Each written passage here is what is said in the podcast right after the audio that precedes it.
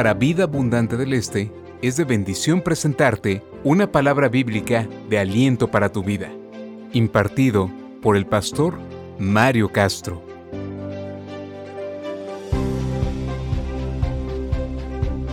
Hola Vida Abundante del Este, qué bueno poder encontrarnos otra vez y estar juntos. Agradecemos que semana a semana hemos venido haciendo un trabajo para estar conectados y que sigamos metiéndonos en la palabra de Dios. Como ustedes saben, hemos venido estudiando el libro de Marcos, es el Evangelio, el segundo Evangelio en el Nuevo Testamento. Primero está Mateo, después está Marcos. En realidad, para mí, Marcos es como la historia no contada de Jesús. Así que hoy vamos a revisar otra porción del Evangelio de Marcos y vamos a hablar del problema de la religión. ¿Sabe usted cuántas religiones hay en el mundo?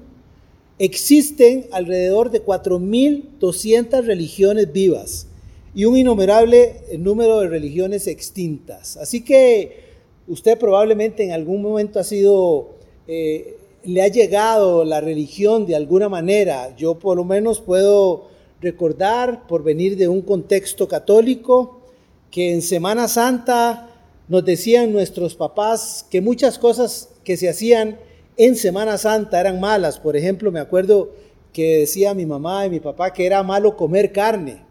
Me acuerdo que era el único tiempo en el que nosotros comíamos atún, por lo menos yo en aquel entonces. No veíamos el atún en todo el año, solo en Semana Santa, igual que el encurtido.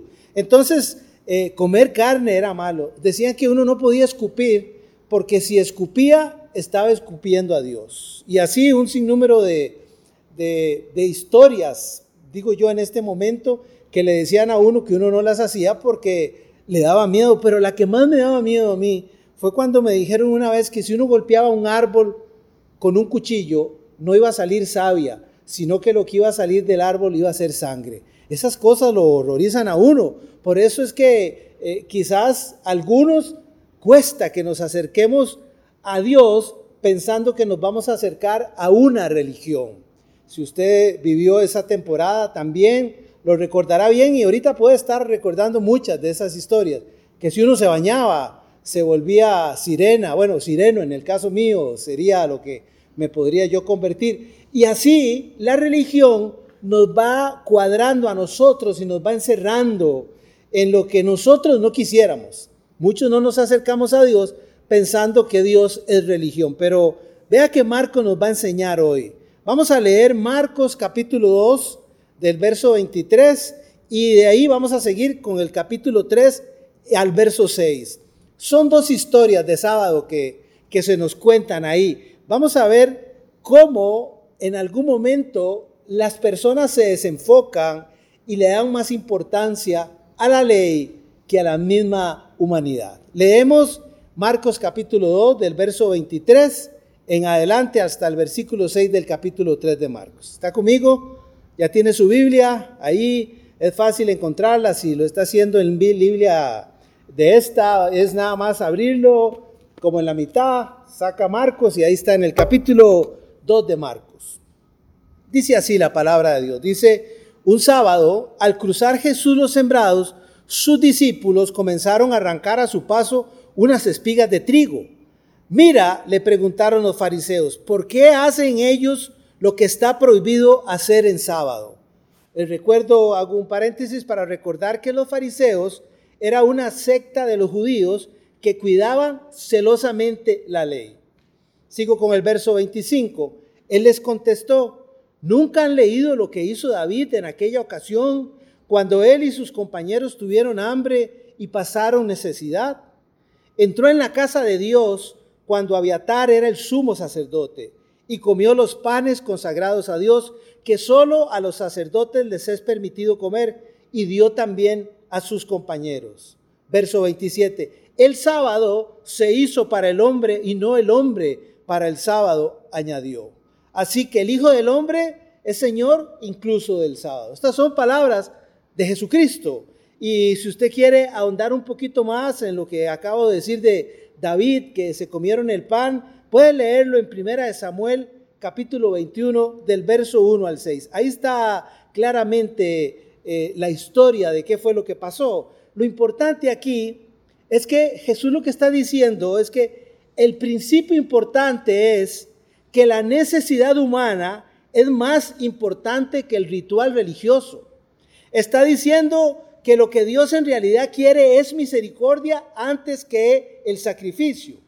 Cualquier aplicación de la ley del día de reposo que no opera para el beneficio del hombre está fuera de armonía con el propósito de Dios. Vamos acomodándonos un poco. Vamos a seguir leyendo. Verso 3 dice, en otra ocasión entró en la sinagoga y había allí un hombre que tenía la mano paralizada. Algunos que buscaban un motivo para acusar a Jesús no le quitaban la vista de encima para ver si sanaba al enfermo en sábado. Entonces Jesús le dijo al hombre de la mano paralizada, ponte de pie frente a todos. Luego dijo a los otros, ¿qué está permitido en sábado hacer, el bien o hacer el mal? Salvar una vida o matar.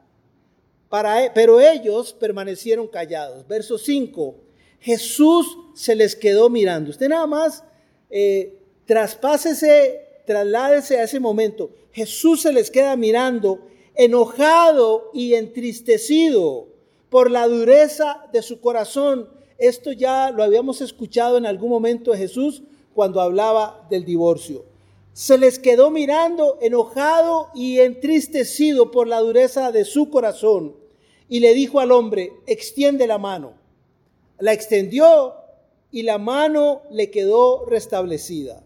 Tan pronto como salieron los fariseos, comenzaron a tramar con los herodianos cómo matar a Jesús. Los herodianos era un grupo político religioso semejante al de los, de los saduceos y también juntos con los, con los fariseos. A partir de ahí ellos dijeron, vamos a ver cómo logramos atrapar a Jesús en algo que para ellos no es correcto. Así es que antes de seguir adelante, oremos por favor para pedirle a Dios que nos ayude. Hoy es un reto para nuestra vida. Quizás en algún momento hemos estado atrapados en religiosidad. Quizás no nos hemos dado cuenta y nosotros mismos somos religiosos. Así que vamos a pedirle a Dios que nos ayude. Señor, aquí estamos delante de ti. Queremos darte gracias porque tú eres bueno, Señor. Hoy abrimos tu palabra, Señor, para que tú nos enseñes. Señor, permítenos aprender hoy del problema de la religión, que no debemos de quedarnos encerrados en ritos, en rituales, sino que tú nos ayudes, Señor, a tener en lugar de religión una relación contigo. Señor, yo ruego por favor que todo lo que vamos a hablar hoy, Señor, nosotros no seamos solamente oidores, sino que cuando la vida nos lo permita, pongamos en práctica, porque lo que a ti más te gusta es que seamos obedientes. Señor, te lo pedimos en el nombre de Cristo Jesús. Amén y amén. Muy bien, como decía al principio, hemos estado estudiando el libro de Marcos, ahí hemos ido sacando párrafos, textos para estar estudiando la palabra de Dios en Marcos. Hoy vamos a hacer, voy a hacerle un resumen un poco de la historia de Jesús aquí en el Evangelio de Marcos. Porque todo, pareciera que todo lo que Jesús va haciendo, todo va de mal en peor. Marcos nos está contando cómo el conflicto entre Jesús y los líderes religiosos va creciendo poco a poco. Vea usted, en Marcos capítulo 1, versos 21 al 24, las noticias se esparcen acerca del nuevo maestro que hace milagros. Marcos capítulo 2, versos 6 y 7, Jesús perdona los pecados del paralítico. Los conocedores de la Biblia dicen que eso es blasfemia porque solo Dios perdona pecados. Entonces Jesús sana al hombre para darles a entender a ellos quién es Él. En Marcos capítulo 2, versos 13 al 17, Jesús invita a un recaudador de impuestos a seguirle. Luego se sienta a comer en casa de Leví junto con todos sus amigos pecadores. Los fariseos en ese momento están escandalizados, escandalizados de que este hombre de Dios con pecadores. En Marcos capítulo 2 del verso 18 al 22 dice, sus discípulos no ayunan o siguen los rituales tradicionales de la religión. Y Jesús dice, no hay problema, no hay problema con eso. Y el pasaje de hoy, Marcos 2.23 al 3.6, los discípulos rompen las reglas extra bíblicas que se han impuesto acerca del sábado. Jesús los defiende diciendo que el mismo David rompió las reglas del sábado tuvo cuando tuvo hambre. Acto seguido comienza otra pelea sanando a un hombre en la sinagoga. Los fariseos planean entonces cómo deshacerse de él. Así es como se viene tejiendo esta historia en el libro de Marcos. Ahora permítame, por favor, hablarle un poquito sobre el sábado, algunas notas acerca del sábado. ¿Qué significa el sábado para esta gente? Y tal vez lo voy a hacer en términos muy generales por una cuestión de tiempo, pero usted puede revisar un poquito más. Vea lo que dijo Jesús, Mateo capítulo 5, versos 17 y 18 hasta que todo se cumpla. Estas son palabras de Jesús. Verso 17. No piensen que he venido a anular la ley o los profetas. No he venido a anularlos, sino a darles cumplimiento. Verso 18.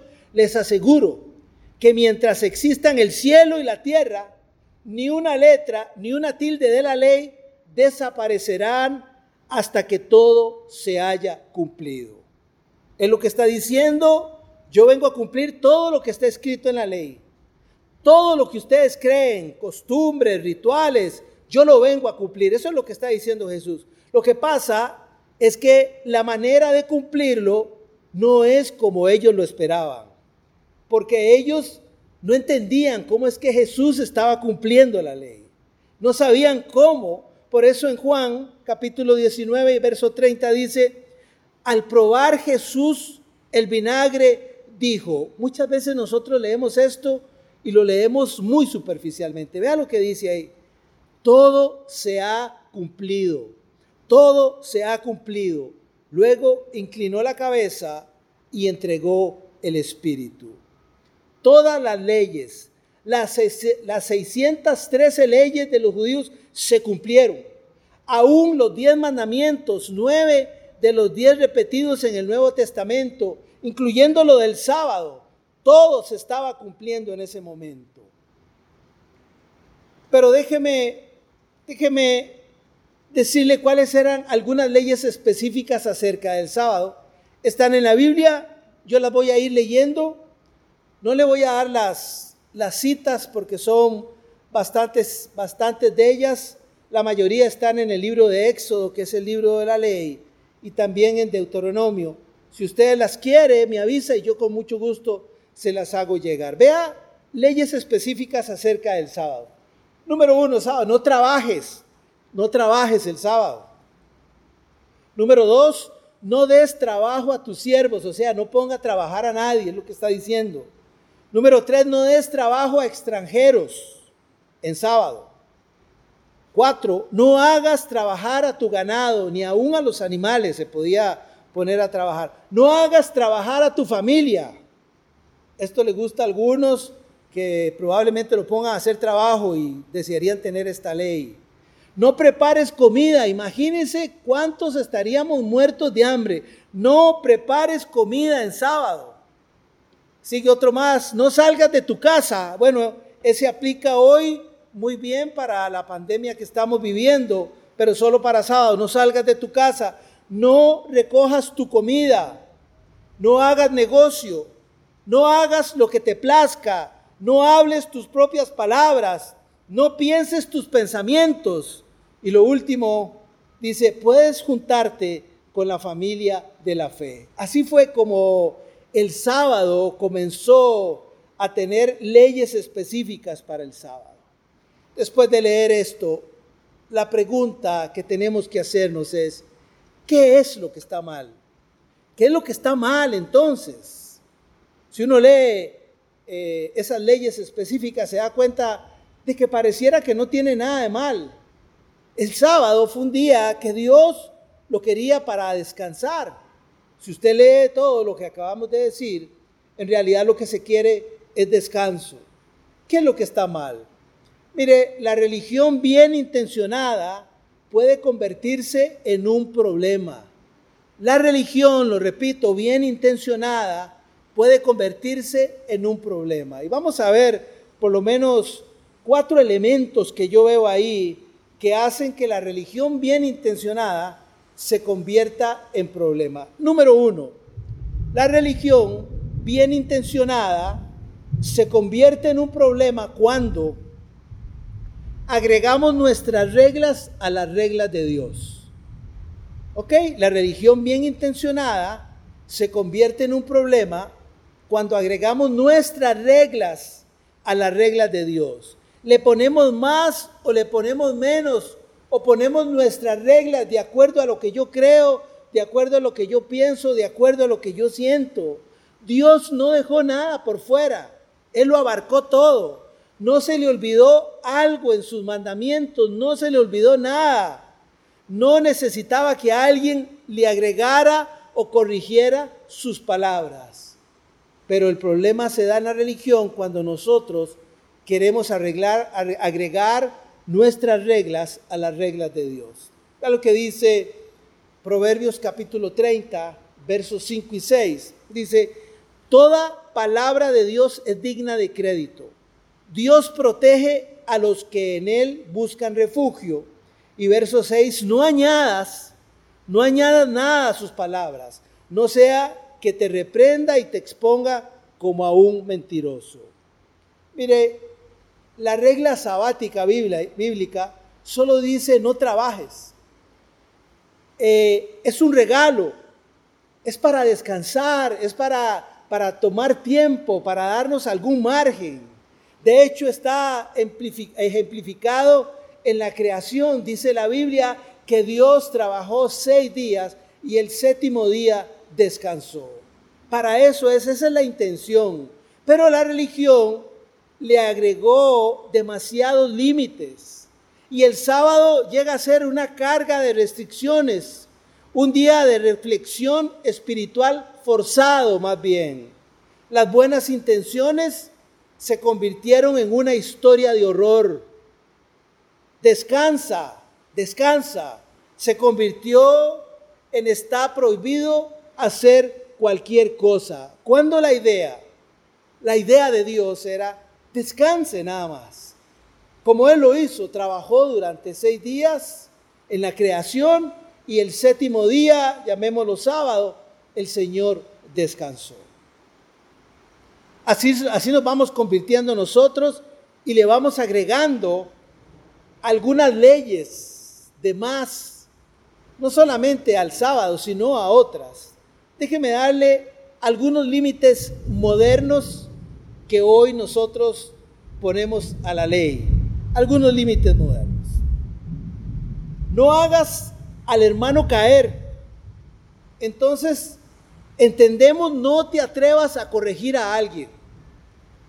La Biblia lo que dice es que nosotros debemos de buscar la forma de no hacer aquello que haga caer a algún hermano más débil. Pero entonces, ahora se entiende, no, no te atrevas a corregir a alguien. No adores ídolos. Y entonces, cuando estamos eh, hablando de no adorar ídolos, cuando la Biblia lo dice, ahora nosotros lo que decimos es no dejes que los niños reciban un confitico en Halloween, porque eso es de ídolos, eso es de diablos. Nosotros los arreglamos y lo ponemos de la manera en que nosotros eh, lo creemos mejor. No estoy diciendo que Halloween sea bueno, pero usted tiene que contarle a sus hijos de qué se trata no adorar ídolos. Decimos que somos templos del Espíritu Santo, pero eso solo aplica para asuntos de inmoralidad sexual y otras cosas con el cuerpo se nos olvida que atiborrarse de chicharrones, de helados y de cosas que no son beneficiosas y saludables, ahí no aplica nada de eso. Esos son los límites modernos que nosotros nos hemos venido imponiendo. Vea lo que dice Colosenses capítulo 2, del verso 20 al 23. Si con Cristo ustedes ya han muerto a los principios de este mundo, ¿Por qué? Como si todavía pertenecieran al mundo, se someten a preceptos tales como no tomes en tus manos, no pruebes, no toques. Estos preceptos basados en reglas y enseñanzas humanas se refieren a cosas que van a desaparecer con el uso. tienen sin duda apariencia de sabiduría, con su afectada piedad, falsa humildad y severo trato del cuerpo, pero de nada sirven frente a los apetitos de la naturaleza pecaminosa. El legalismo siempre está basado en la Biblia, pero no es enseñado en la Biblia. Se lo repito. El legalismo siempre está basado en la Biblia, pero no es enseñado en la Biblia.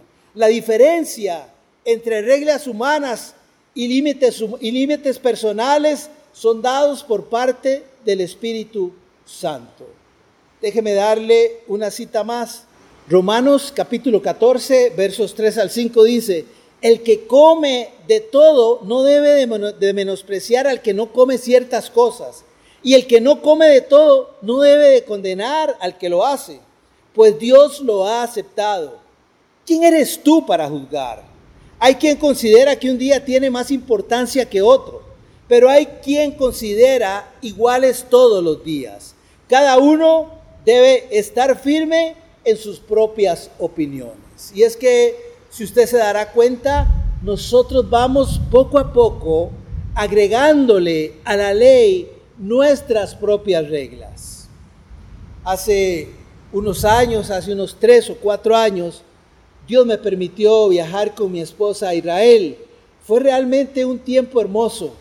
Sentir aquello donde, en realidad, por donde caminó nuestro maestro, ver la tumba vacía, el monte de los olivos, eh, todo, ese, todo, todo eso que, que, que, uno siempre ha escuchado, pero que nunca había visto. Estar en el, en el lago de Galilea fue algo impresionante.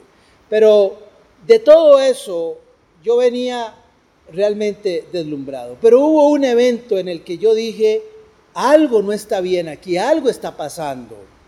Y es que en algún momento en el hotel que estábamos, yo me subí en el ascensor. Cuando me subí al ascensor, estaban todos los botones, eran tal vez 30 eh, pisos los que tenía ese hotel. Todos los botones estaban apretados. Cuando yo me subí, dije yo, mira, quién sabe cuál chiquillo se subió y apretó todos los botones para, para molestar. Pero en eso volví la cara y vi un rótulo que decía, uso de judíos en el día del sábado. O sea que usted podía subirse si es judío, como no tiene que hacer nada, como le agregaron más a la ley, usted nada más se subía al ascensor así y tenía que ir parando y parando donde todo y se bajaba en el que a usted le tocaba. Así entendí que es que usted no tiene que hacer el esfuerzo de tener que apretar el piso al que usted le va. ¿Cuál es el problema de la religión? Cuando nosotros le agregamos nuestras reglas a las reglas de Dios, nuestras reglas extras a la regla de Dios. Número dos, la religión bien intencionada se convierte en un problema cuando, número dos, usamos la Biblia como si fueran binoculares en lugar de usarla como un espejo. Pareciera que la diferencia entre ambos es obvia. Los binoculares, el espejo. Los binoculares se utilizan para ver de lejos. Uno, ahí cuando uno ve a, alguien este, con binoculares, sabe que lo que está haciendo es viendo eh, de largo. Pero cuando coge un espejo, lo que está viendo es su mismo, su propio reflejo. Nos gustan los binoculares porque nos, permite ver lo que está haciendo la gente de largo, sin que nos vea.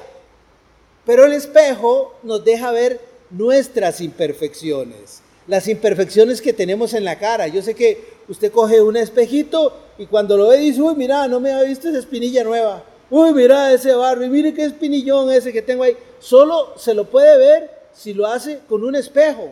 Y entonces el problema es cuando nosotros usamos la Biblia como que si fueran binoculares en lugar de usarlo como un espejo. Vea como lo dijo Jesús cuando nos puso el ejemplo de la viga en tu ojo versus la paja en el de tu hermano. Dice así en Mateo 7, del verso 2 al 5, porque tal como juzguen se les juzgará, y con la medida que midan a otros se les medirá a ustedes. ¿Por qué te fijas en la estilla que tiene tu hermano en el ojo y no le das importancia a la viga que está en el tuyo? ¿Cómo puedes decirle a tu hermano, déjame sacarte la astilla del ojo cuando ahí tienes una viga en el tuyo? Hipócrita. Saca primero la viga de tu propio ojo y entonces verás con claridad para sacar la astilla del ojo de tu hermano. Cuando usamos la Biblia como binoculares y no como espejo, lo que causa es orgullo. Nos llenamos de orgullo, porque entonces nosotros lo que decimos es, hay muchas cosas malas que hacen los demás, pero yo estoy haciendo bien. Es mucho más fácil ver nuestro cristianismo a través de los demás que verlo a través de lo que yo hago. Es mucho más fácil decir que yo estoy justificado delante de Dios cuando vemos lo malo que están haciendo los demás. ¿Sabe por qué? Nuestro espiritualómetro es con base en lo que hacen los demás y no en lo que dice la Biblia. Vea como lo dice Santiago, capítulo 1, versos 23 al 25. El que escucha la palabra, pero no la pone en práctica, es como el que se mira el rostro en un espejo. Y después de mirarse se va y se olvida enseguida de cómo es. Pero, con quien, pero quien se fija atentamente en la ley perfecta que da libertad y persevera en ella, no olvidando lo que ha oído, sino haciéndolo, recibirá bendición al practicarla. Es muy fácil, es muy fácil escudarse en las reglas, aunque no las practiquemos. Yo sé que usted, probablemente igual que me ha pasado a mí muchas veces, muchas veces he venido manejando carro y pareciera que aquí, en nuestro país, por lo menos fue lo que yo aprendí, pareciera que el color amarillo eh, en todo lugar, en cualquier otro país, el color amarillo significa precaución, significa cuidado. Aquí en nuestro país, el color amarillo significa soque porque viene el rojo. Entonces, cuando usted le pone el amarillo, usted más bien acelera. Y yo tengo que confesar aquí, delante de ustedes, que más de una vez me lo he pasado y yo mismo he dicho, estaba en rosadito, en anaranjadito para, para no caer uno más. Y uno y uno dice, no lo pude evitar, ya era algo que tenía que hacer, pero no en pocas ocasiones he bajado la ventana de mi carro para darle una mirada a alguien que hizo lo mismo. ¿Sabe por qué? Porque es muy fácil, es muy fácil escudarse en las reglas, aunque no las practiquemos. Y yo me he visto haciendo hasta gestos, no, no digo ni lo que, ni lo que diría yo, no, se pasó el semáforo y tenía que haber parado y yo muchas veces me lo he brincado. Me creo muy espiritual porque sigo reglas en lugar de ser espiritual y saber aplicar principios. Se lo repito para que su vida vaya tomando más un asunto espiritual que de legalidad. Me creo muy espiritual porque sigo reglas en lugar de ser espiritual y saber aplicar principios. Número tres, la religión bien intencionada se convierte en un problema cuando, número tres, hacemos muy grande lo pequeño. Hacemos muy grande lo pequeño. Y eso nos pasa mucho a nosotros. Y aquí yo le voy a dar el secreto y la próxima semana vamos a hablar sobre, sobre los fariseos. Aquí le voy a dar el secreto, apenas el secreto para convertirse en un buen fariseo. Acuse a los demás por las cosas pequeñas en las que usted no está de acuerdo. Acúselos. Es por eso que en las iglesias nos peleamos tanto, porque algunos brincan y porque otros no brincan, porque algunos se ríen, otros lloran y otros no, porque algunos usan corbata y otros no, porque cantan diferente, etcétera, etcétera. Hay tantas cosas. Hacemos lo grande, lo hacemos eh, muy grande lo pequeño nosotros y entonces nos vemos discutiendo por cositas que a Dios no le interesan. Y es que esto nosotros lo traemos desde niño y lo arrastramos aún a la iglesia. No en pocas ocasiones a mí en la iglesia me han preguntado, pastor, ¿por qué es que en esta iglesia no cae la gente? ¿Qué es lo que pasa? Es que no se mueve el Espíritu Santo. No, no, le digo yo. Es que Pablo dice que todo tiene que hacerse, pero tiene que hacerse en orden. Así es como se tiene que hacer. No se trata de que usted cae porque el Espíritu de Dios lo tomó, porque es que nadie habla en lenguas, es porque las cosas se hacen en orden. Y el que sabe y conoce para qué se usa el don de lenguas, sabe que no es para estarlo haciendo en un lugar donde no haya interpretación correcta. Somos como chiquitos, somos como chiquitos y llegamos a la iglesia igual y los niños discuten siempre. Si usted recuerda cuando, tal vez no se acuerde cuando usted era niño, pero recordará de sus hijos o sus nietos ahora. Cuando ellos cogen algo dicen, mío, mío, no se lo quieren dar a nadie.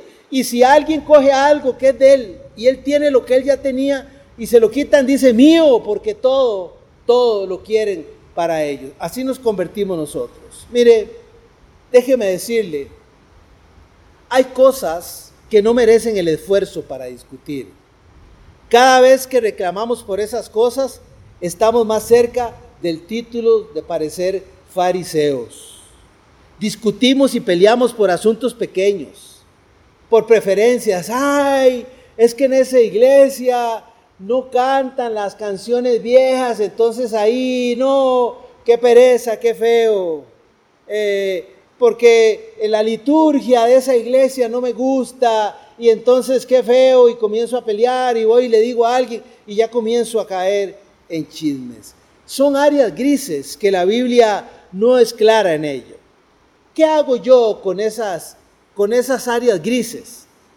El cristianismo no se trata de seguir reglas, sino de aplicar principios otra vez.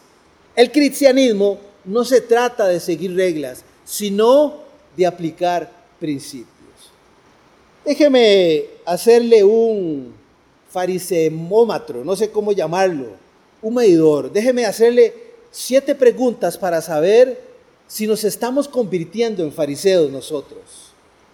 Siete preguntas. La primera dice, ¿va a causar consecuencias negativas de largo plazo? O sea, eh, usted tiene que revisarse. Si usted, por ejemplo, hay alguien que toma licor, que usa drogas, Créame que eso con el tiempo a largo plazo va a traer consecuencias negativas. Pregunta número dos, lo que voy a hacer atenta contra mi cuerpo, recordar que mi cuerpo es el Espíritu Santo. Número tres, me va a causar culpa esto que voy a hacer. Cuatro, va a causar que otra persona caiga. Cinco, va a afectar mi credibilidad como seguidor de Cristo. Seis, va a beneficiarme a mí, a otros.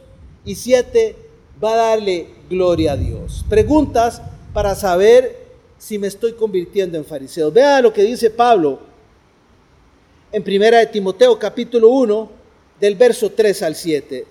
Algunos supuestos maestros que dejen de enseñar doctrinas falsas y de prestar atención a leyendas y genealogías interminables esas cosas provocan controversias en vez de llevar adelante la obra de Dios que es por la fe. Debes hacerlo así para que el amor brote de un corazón limpio, de una buena conciencia y de una fe sincera. Algunos se han desviado de esa línea de conducta y se han enredado en discusiones inútiles. Y verso 7, pretenden ser maestros de la ley, pero en realidad no saben de qué hablan, ni entienden lo que con tanta seguridad afirman. Hay que entender la diferencia entre preferencias y pecados.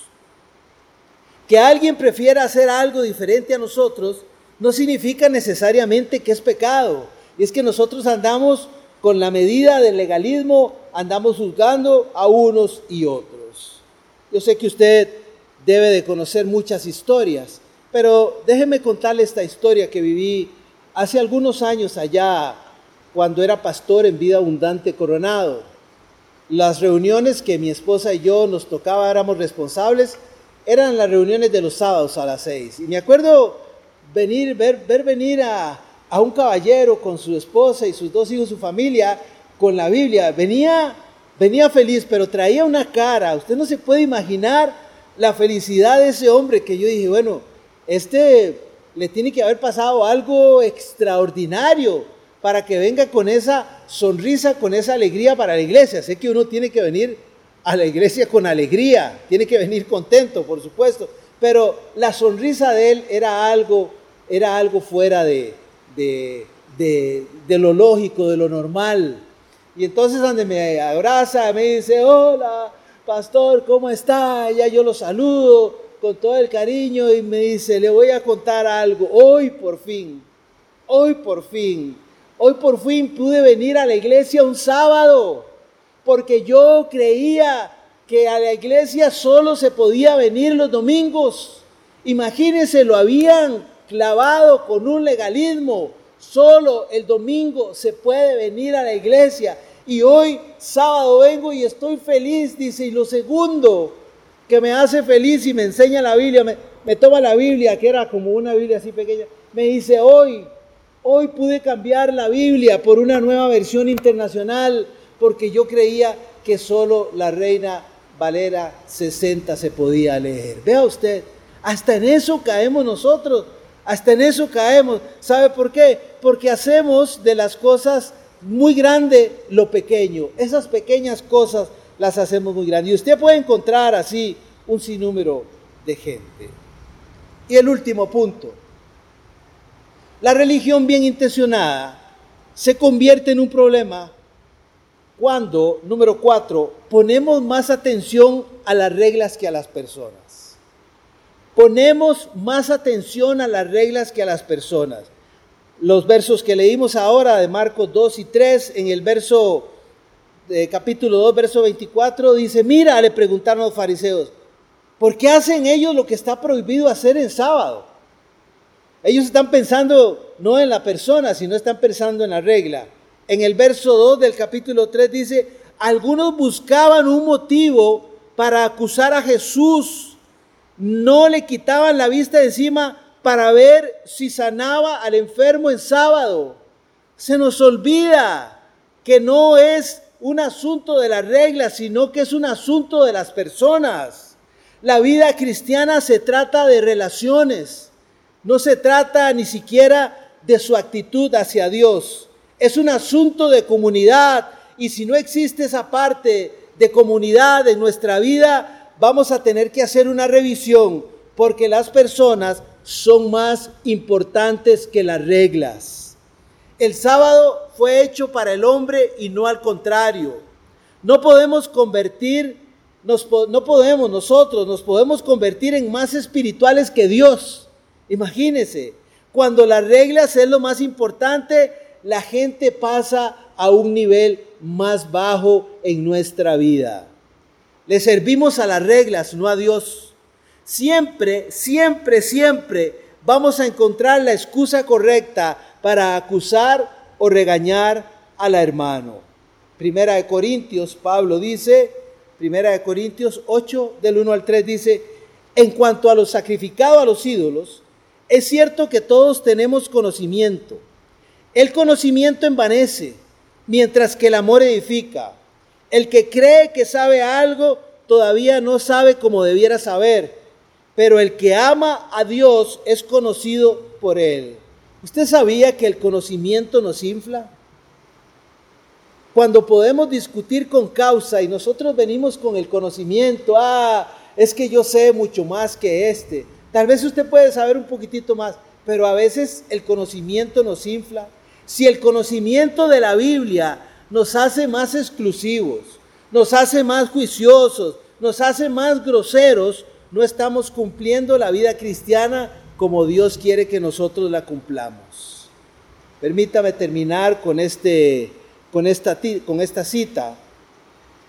Mateo capítulo 22, del verso 36 al 40. Nos habla del gran mandamiento. Maestro, ¿Cuál es, el ¿Cuál es el mandamiento más importante de la ley? Esta pregunta se la estaban haciendo a él cuando ellos tenían aquellas 613 leyes. De los 613, Señor, ¿cuál es el más importante? Verso 37, ama al Señor tu Dios con todo tu corazón, con todo tu ser y con toda tu mente, le respondió Jesús. Este es el primero y el más importante de los mandamientos. El segundo se parece a este. Ama a tu prójimo como a ti mismo.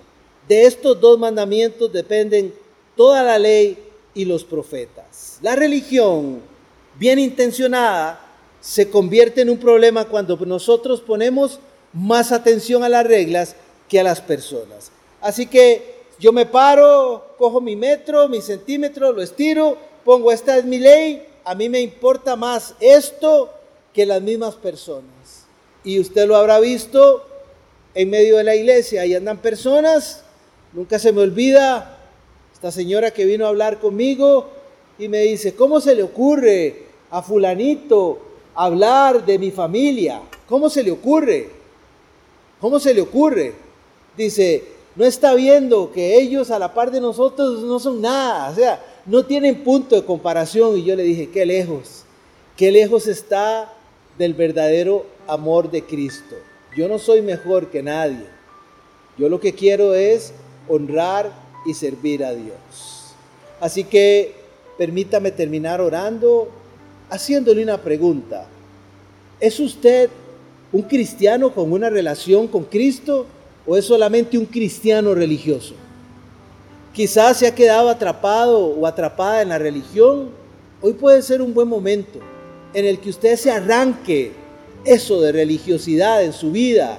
A veces ponemos cara de piedad, pero no, lo que estamos haciendo es disfrazando nuestra creencia, nuestras reglas para condenar a las demás personas. Así es que si usted lo puede hacer, a mí me gustaría pedirle que se ponga de pie un momento, eh, si está con su familia, que pueda tomarlo de las manos y vamos a pedirle a Dios hoy. Hoy tiene que ser un día diferente para nuestra vida. Hoy se tiene que contar como diferente. Vamos a pedirle al Señor que nos ayude. Así que oramos. Señor, aquí estamos delante de ti. Yo sé que a ti no te podemos esconder absolutamente nada. Cuando nosotros venimos delante de ti, somos como vidrios transparentes, Señor. Hoy yo quiero pedirte, por favor, que si en algún momento en mi vida las reglas han sido más importantes que las personas, Señor, quítalo, quítalo. Que recuerde que es más importante las personas, porque si creo que son las reglas, estoy cayendo en religiosidad. Señor, si en algún momento me he visto mirando a los demás por medio de binoculares en lugar de verme a mí el espejo, Señor, no permitas que eso pase, porque entonces me estoy equivocando y estoy haciendo la ley para ellos y no para mí. Señor, te ruego que nos ayudes. Si en algún momento he hecho muy grande lo pequeño, yo te ruego por favor, Señor, ayúdanos. En la iglesia somos muy diferentes todos y todos muchas veces quisiéramos que las cosas se hagan como yo quiera. No permita, Señor, que el enemigo nos confunda en cuanto a eso. Señor, nosotros debemos de ser respetuosos y entender que hay cosas pequeñas que se pueden dejar pasar. Y por favor, Señor, no nos permitas a nosotros ponerle nuestras reglas a las reglas que tú ya has dado, Señor. Permítenos ser obedientes, eso es lo que a ti te agrada. Hoy yo te ruego en el nombre de Jesús que sea una vida diferente para nosotros y que nos comprometamos a tener una relación contigo. Orar, estudiar la Biblia, Señor, por favor, son fundamentales para tener una relación contigo. Gracias te damos, Señor, por, por, esta, por este día, Señor, en el nombre del Padre, del Hijo y del Espíritu Santo.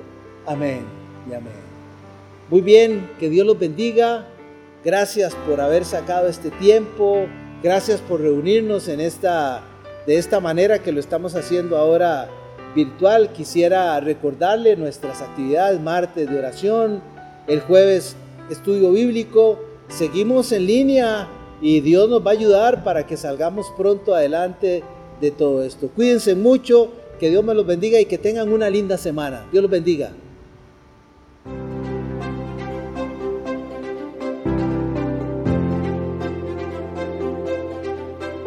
Esperamos haya bendecido tu vida.